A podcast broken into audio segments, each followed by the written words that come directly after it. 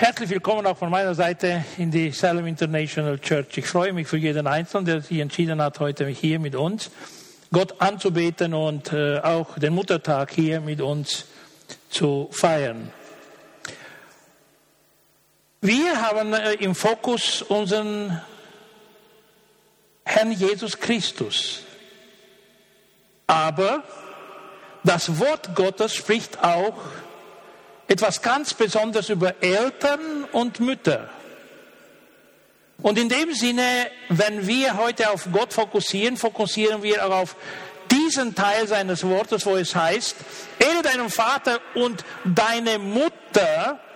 Dies ist das erste Gebot, das Gott mit einer Zusage verbunden hat, damit es dir gut geht und du lange auf dieser Erde lebst.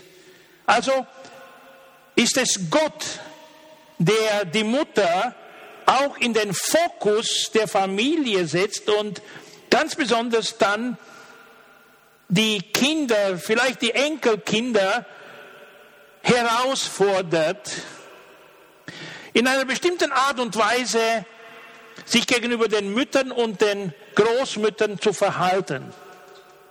Und heute, ja, wollen wir die Mütter auch im Fokus haben. Muttertag ist ein Tag, der weltweit gefeiert wird. In der Antike, wo er eigentlich den Ursprung hatte, war es so, dass man die Mütter und Göttinnen geehrt hat. Aber im vergangenen Jahrhundert, im 20. Jahrhundert, gab es eine besondere Frau, eine Aktivistin in den Staaten mit Namen Ann Jarvis, die eine sehr hingegebene Frau war. Sie hat sich eingesetzt während dem Bürgerkrieg in den Staaten, um den Soldaten in den Lazaretten zu helfen und hat sich eingesetzt für die Hygienemaßnahmen dort, wo man die Kranken behandelt hat, die Verletzten behandelt hat. Und das war auch ihre Mutter. Sie hat sich auch dafür eingesetzt und ja, nachdem ihre Mutter dann verstorben ist, war sie sehr beschäftigt, wie sie ihre Mutter und nicht nur ihre Mutter, sondern die Mütter ehren könnte für das, was sie eigentlich in ihrem Leben, während ihrem Leben gegenüber der Familie und den Kindern geleistet haben. Und nicht nur, sondern auch in der Gesellschaft. Und so kam es, dass nach dem Tod ihrer Mutter sie dieses Anliegen hatte am Herzen, irgendetwas zu unternehmen, damit äh, ein Tag eingeführt wird, wo die Mütter geehrt werden. Und ja, es geschah dann in 1908, dass dieser Tag zum ersten Mal ins Leben als Muttertag gerufen wurde und in West Virginia in Kräften gefeiert wurde. Nach ein paar Jahren hat der US-Kongress diesen Tag als für die ganze Vereinigten Staaten Muttertag offiziell bestätigt, und zwar 1914. Seit dann hat sich dieser Tag zur Ehre der Mütter in der ganzen Welt offiziell als Muttertag anerkannt. Sicher nicht alles auf einmal. Und damals hat äh, die An für diesen zweiten Sonntag im Mai und das hat auch der Kongress dann übernommen, dass jeder zweite Sonntag im Mai als Muttertag gefeiert wird.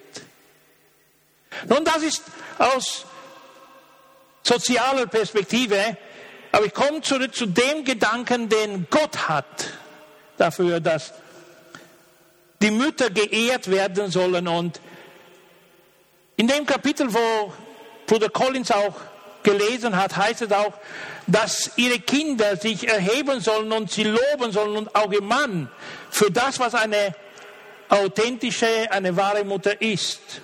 Und ich weiß, es gibt auch Ausnahmen von der Regel, dass vielleicht nicht alle Mütter sich gegenüber ihren Kindern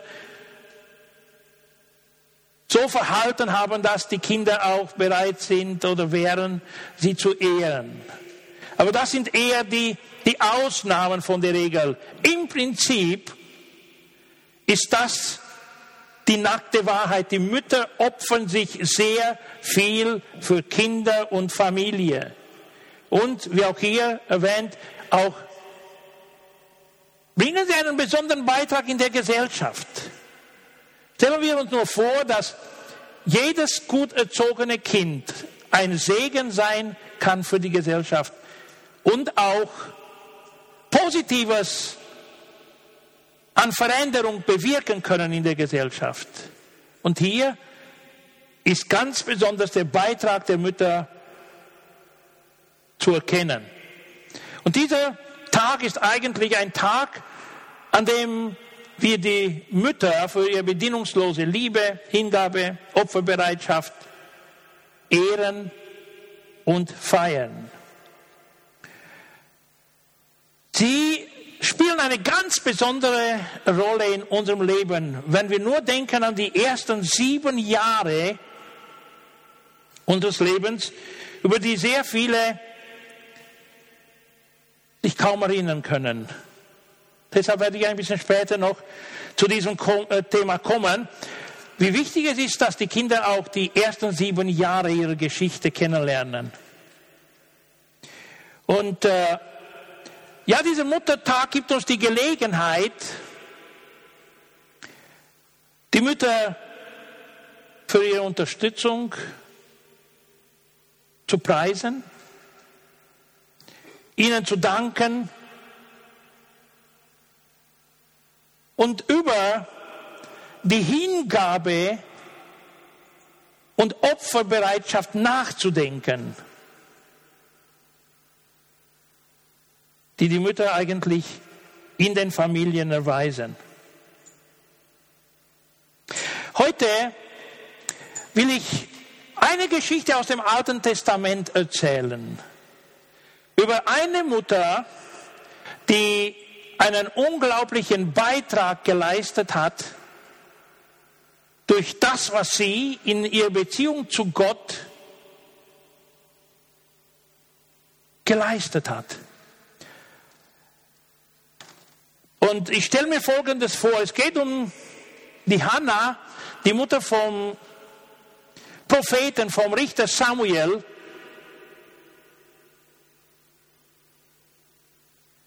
die aus meiner Perspektive ihrem Sohn erzählt hat, wie ihr Leben vor seiner Geburt und den ersten Jahren nach seiner Geburt aussah.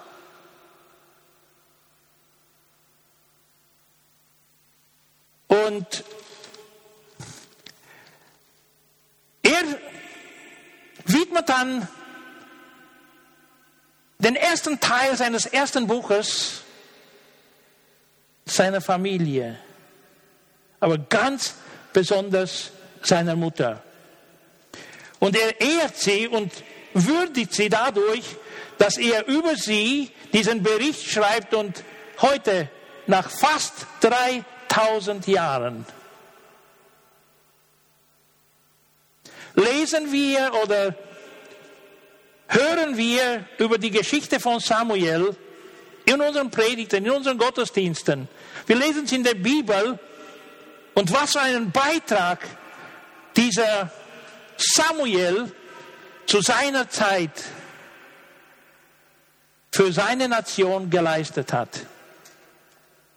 Aber bevor ich zu dieser Geschichte komme, will ich einfach die junge Generation, die Kinder, und alle, die noch ihre Mütter am Leben haben, ermutigen, auch heute alles möglich zu machen, mit der Mutter Kontakt aufzunehmen, sie wertzuschätzen, Dankbarkeit zu erweisen. Und ich will auch kurz ein paar Abschnitte aus einem Brief vorlesen, den ich äh, oder die ich so frei übersetzt habe. Es sind ein paar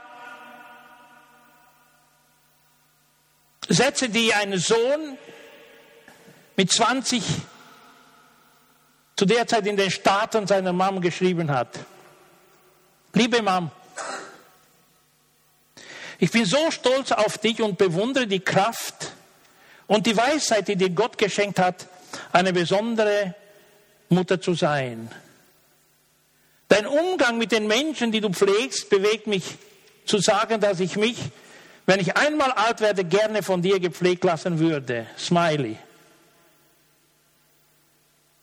Durch diesen Brief will ich dir ganz besonders danken für alle Opfer, die du für unsere Familie gebracht hast und ganz besonders und persönlich für mich, seitdem du mit mir schwanger warst und bis heute. Ich danke dir für die tausende Stunden, die du mit mir verbracht hast, für mich geputzt, gewaschen und gekocht hast. Die Wörter genügen mir nicht, dir zu danken, dass du auf deine Karriere und persönliche Interesse verzichtet hast, um uns zu ermöglichen, höhere Ziele, als es euch gegeben wurde, zu erreichen. Du hast dein ganzes Leben für uns geopfert und tust auch weiter jeden Tag so, damit wir unsere Schule abschließen und danach Menschen sein können, die Gott mit ganzem Herzen dienen sollen. Ich danke dir für die Erziehung, die du mir gegeben hast. Ich danke dir, dass du jedes Mal, als ich krank oder traurig war, an meinem Bett warst, für mich gebetet und mich versorgt hast. Ich kann mich nicht erinnern, dass ich einmal dich gebraucht hätte und du nicht da gewesen bist. Ich liebe dich so sehr, dein Sohn Ray. Und ich war gegenwärtig, als diese Mutter diesen Brief gelesen hat. Ray und seine zwei Schwestern waren zu der Zeit in den Staaten.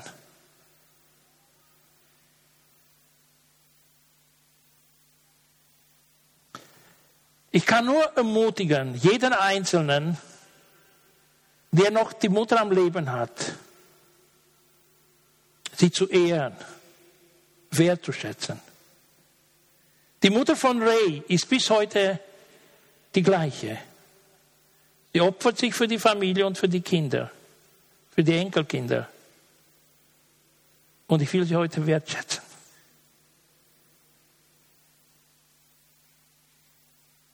Dankeschön.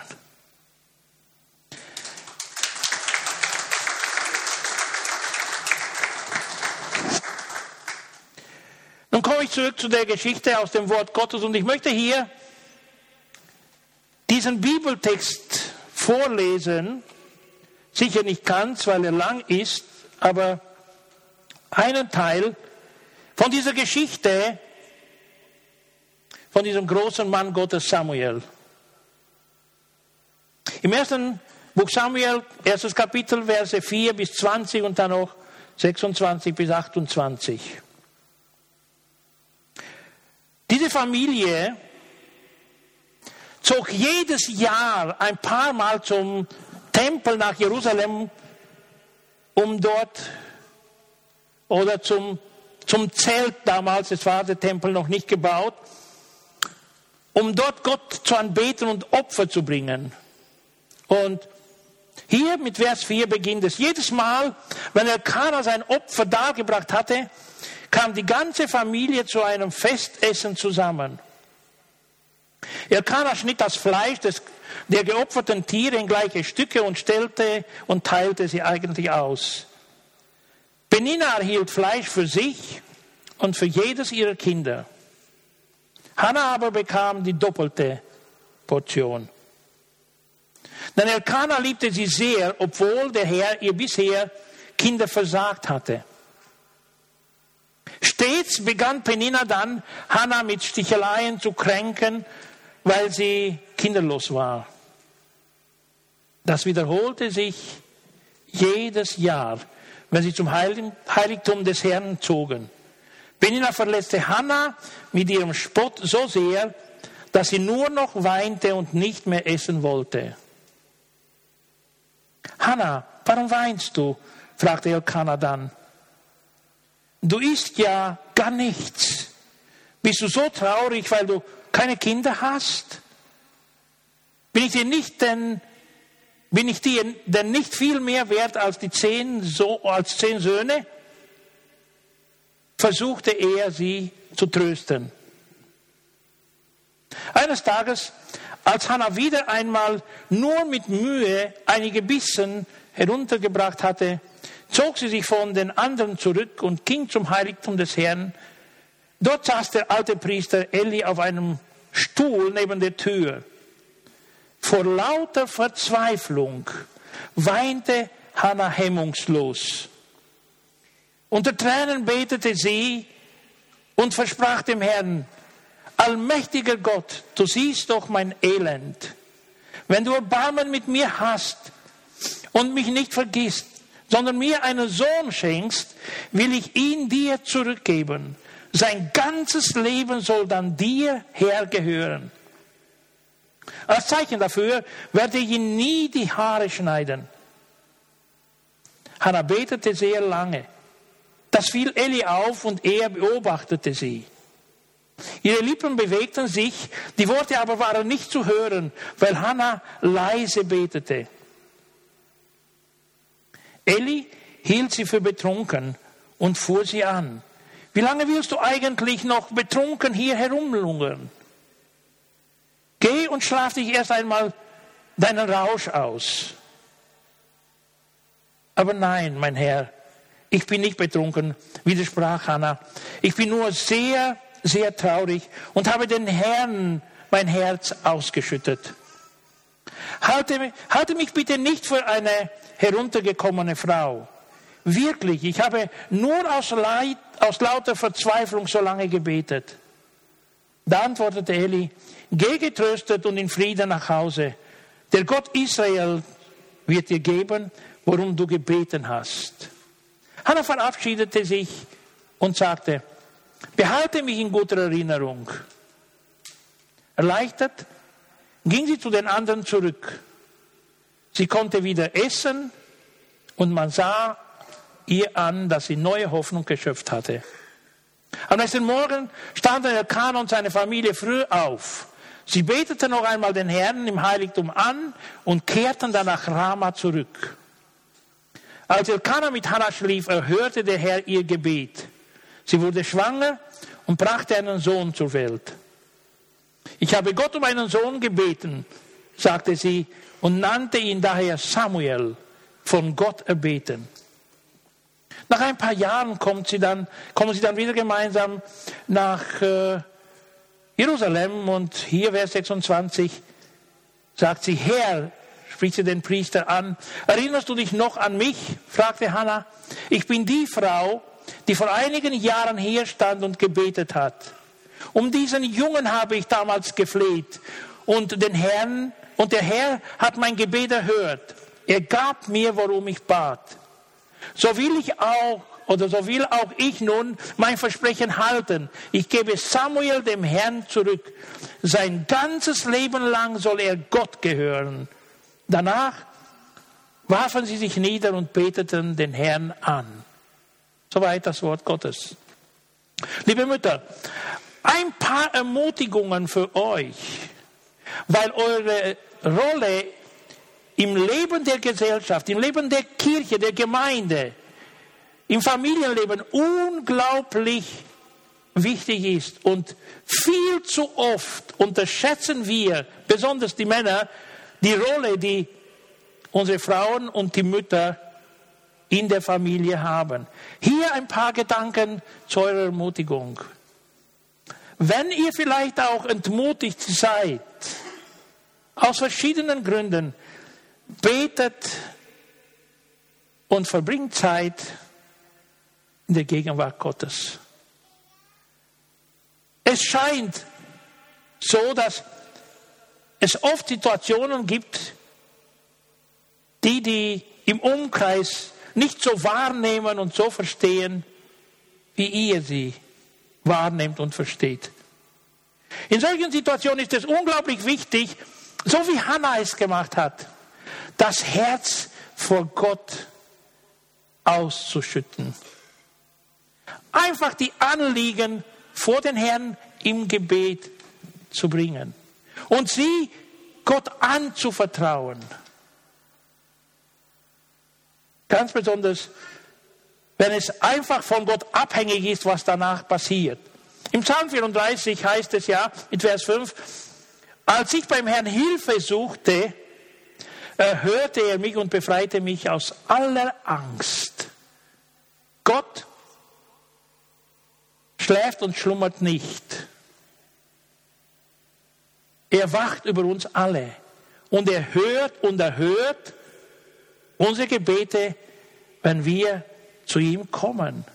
Und ich kann euch nur ermutigen, tut das ganz besonders in Zeiten, wo es so scheint, dass ihr nicht richtig verstanden werdet. Zweitens, vertraut Gott und gebt die Hoffnung nie auf. Was passiert hier mit Hannah? Es wiederholte sich die gleiche Geschichte jedes Jahr. Nun würde manche sagen, vielleicht auch deshalb, weil der Mann unterschiedlich seine Frauen geliebt hat. Die eine mehr als die andere. Es kann sein,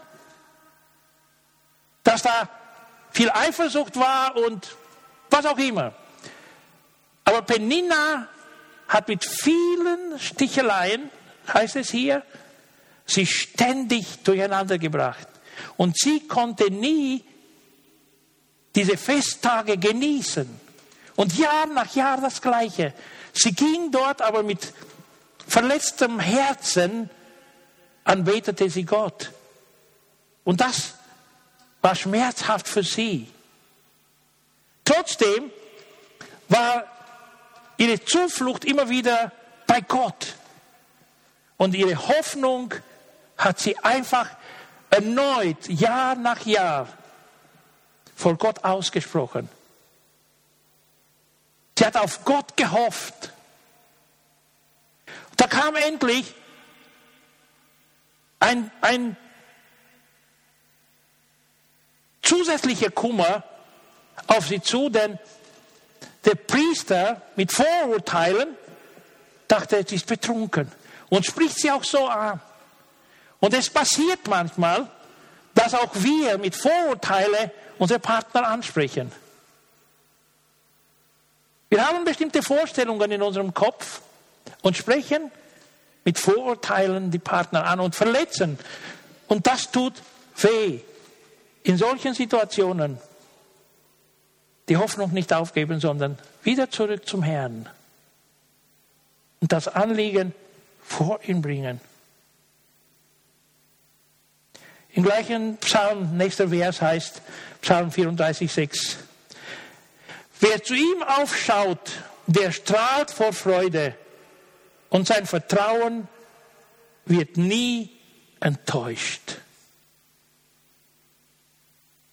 Zuerst, ich, ich suche die Hilfe beim Herrn und er befreit mich von meiner Angst. Danach, wer auf ihn aufschaut, der strahlt voll Freude und sein Vertrauen wird nie enttäuscht. Ein dritter Gedanke zur Ermutigung. Denkt nicht nur an das Hier und Jetzt für eure Kinder, für eure Familie sondern denkt langfristig. Was die Hannah ganz besonders beschäftigt hat, war nicht nur die Geburt eines Sohnes, das sie dann dem Herrn widmet. Es heißt hier im Text, ich will ihn dem Herrn geben für sein ganzes Leben. Also einen Plan, eine Vision für das Kind, für sein ganzes Leben. Ich weiß nicht, wie oft wir Pläne basteln oder Visionen entwickeln für unsere Kinder. Aber ganz besonders auch für die Mütter in diesem Fall, weil es hier über eine Frau geht, die ihr Anliegen vor den Herrn gebracht hat. Sie sagt es ganz offen. Ich gebe Samuel dem Herrn zurück sein ganzes Leben lang. Ob das dann die 80 Jahre waren oder mehr. Samuel hat nicht nur seiner Mutter und seinem Vater gehört, sondern ganz besonders Gott. Und sie sagt, von Gott empfangen, ich gebe ihm Gott zurück. Der Herr gebrauche ihn so, wie er es will. Und wenn wir die Geschichte von Samuel hören oder lesen, dann erinnern wir uns daran, dass er noch aus seiner Kindheit persönliche Begegnungen mit Gott erlebt hat wo er noch ganz fremd war von, von der Offenbarung Gottes. Er hörte eine Stimme, die zu ihm sprach, Samuel, Samuel. Und er lief zum Priester. Und das wiederholte sich dreimal. Du hast mich gerufen, ich bin da. Nein, ich habe dich nicht gerufen. Geh, leg dich hin. Geh schlafen.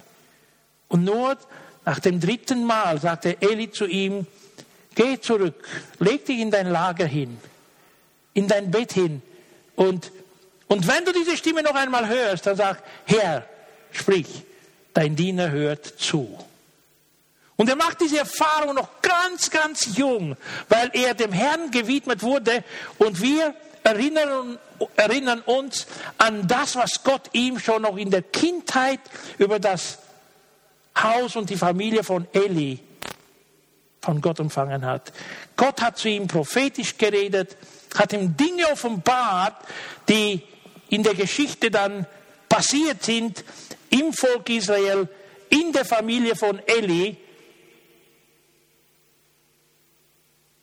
Und er wurde für sein ganzes Leben ein Diener Gottes. Bis nachdem er auch den ersten und den zweiten König in Israel eingesetzt hat. Unglaublich wichtig, langfristige Pläne zu basteln, mit Gott zusammen. Und ich habe mir hier ein paar Gedanken notiert. Beobachtet die Entwicklung noch von der Kindheit an. Lernt die Persönlichkeit eurer Kinder zu verstehen und ermutigt sie ständig nach höheren Zielen zu streben. Zeigt ihnen die Perspektive eines Adlers und nicht die einer Henne.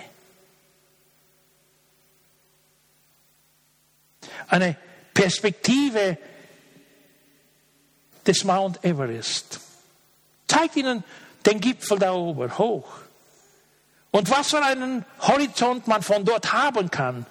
Wie weit man die Welt sehen kann. Und wenn man diese Höhe auch auf geistlicher Ebene anwendet, dass jemand in die Gegenwart Gottes kommen kann und aus seiner Perspektive sein eigenes Leben und das Leben seines Volkes verstehen kann, dann kann jemand Gott dienen und von Gott gebraucht werden und mit dem kann Gott Geschichte schreiben. Und das ist aus der Perspektive der Kirche und der Gemeinde unglaublich wichtig. In euren Gebeten, liebe Mütter, segnet die Kinder. In eurem Umgang mit ihnen spricht prophetische Worte über sie aus und widmet sie erneut und erneut für ihre Zukunft Gott, dass Gott sie gebrauchen kann. Und dann hier noch den letzten Gedanken, den ich schon kurz angesprochen habe. Erzählt euren Kindern, über ihre ersten sieben Jahre. In meinem Umgang mit Menschen, seitdem ich im Dienst des Herrn bin, seit 35 Jahren, habe ich immer wieder bemerkt, bei mir das Gleiche. Die ersten Jahre meines Lebens fehlen mir.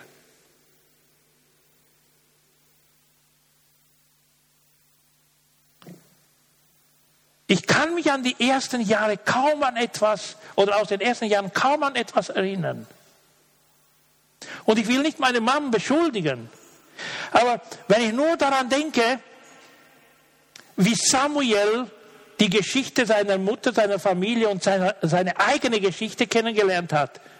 Und ich war so zwischen zwei verschiedenen Müttern, die ich ansprechen sollte heute. Die, die Mutter von Moses oder die Mutter von Samuel. Mütter, die ihren Kindern ihre Geschichte erzählt haben. Auch ihre Kämpfe für ihr Überleben. Wie auch die Jochebed, die Mutter von Moses, ein kleines Bettchen, einen Korb gebastelt hat und wie sie ihn auf den Fluss hingelegt hat und, und wie sie ihn nachher gestillt hat und großgezogen hat. Und während dieser Zeit, bevor sie ihn dann der Königstochter zurückgab, die ihn auf dem Fluss gefunden hat, hat sie ihm die Story seines Lebens erzählt. Und er hat sie verarbeitet. Und später schreibt er über seine Mutter in den Büchern, die er geschrieben hat. Nicht unbedingt viel.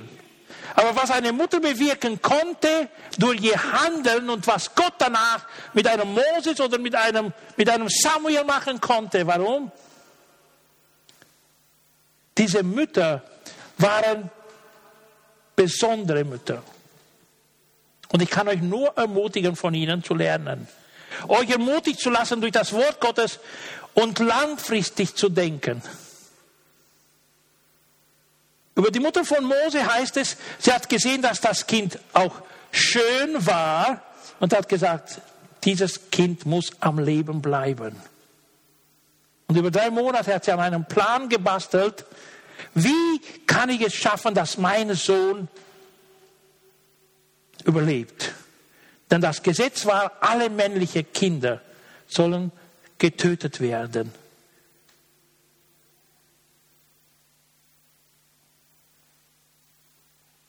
Diese Mutter hat ihrem Sohn erzählt. Samuels Mutter hat ihrem Sohn erzählt.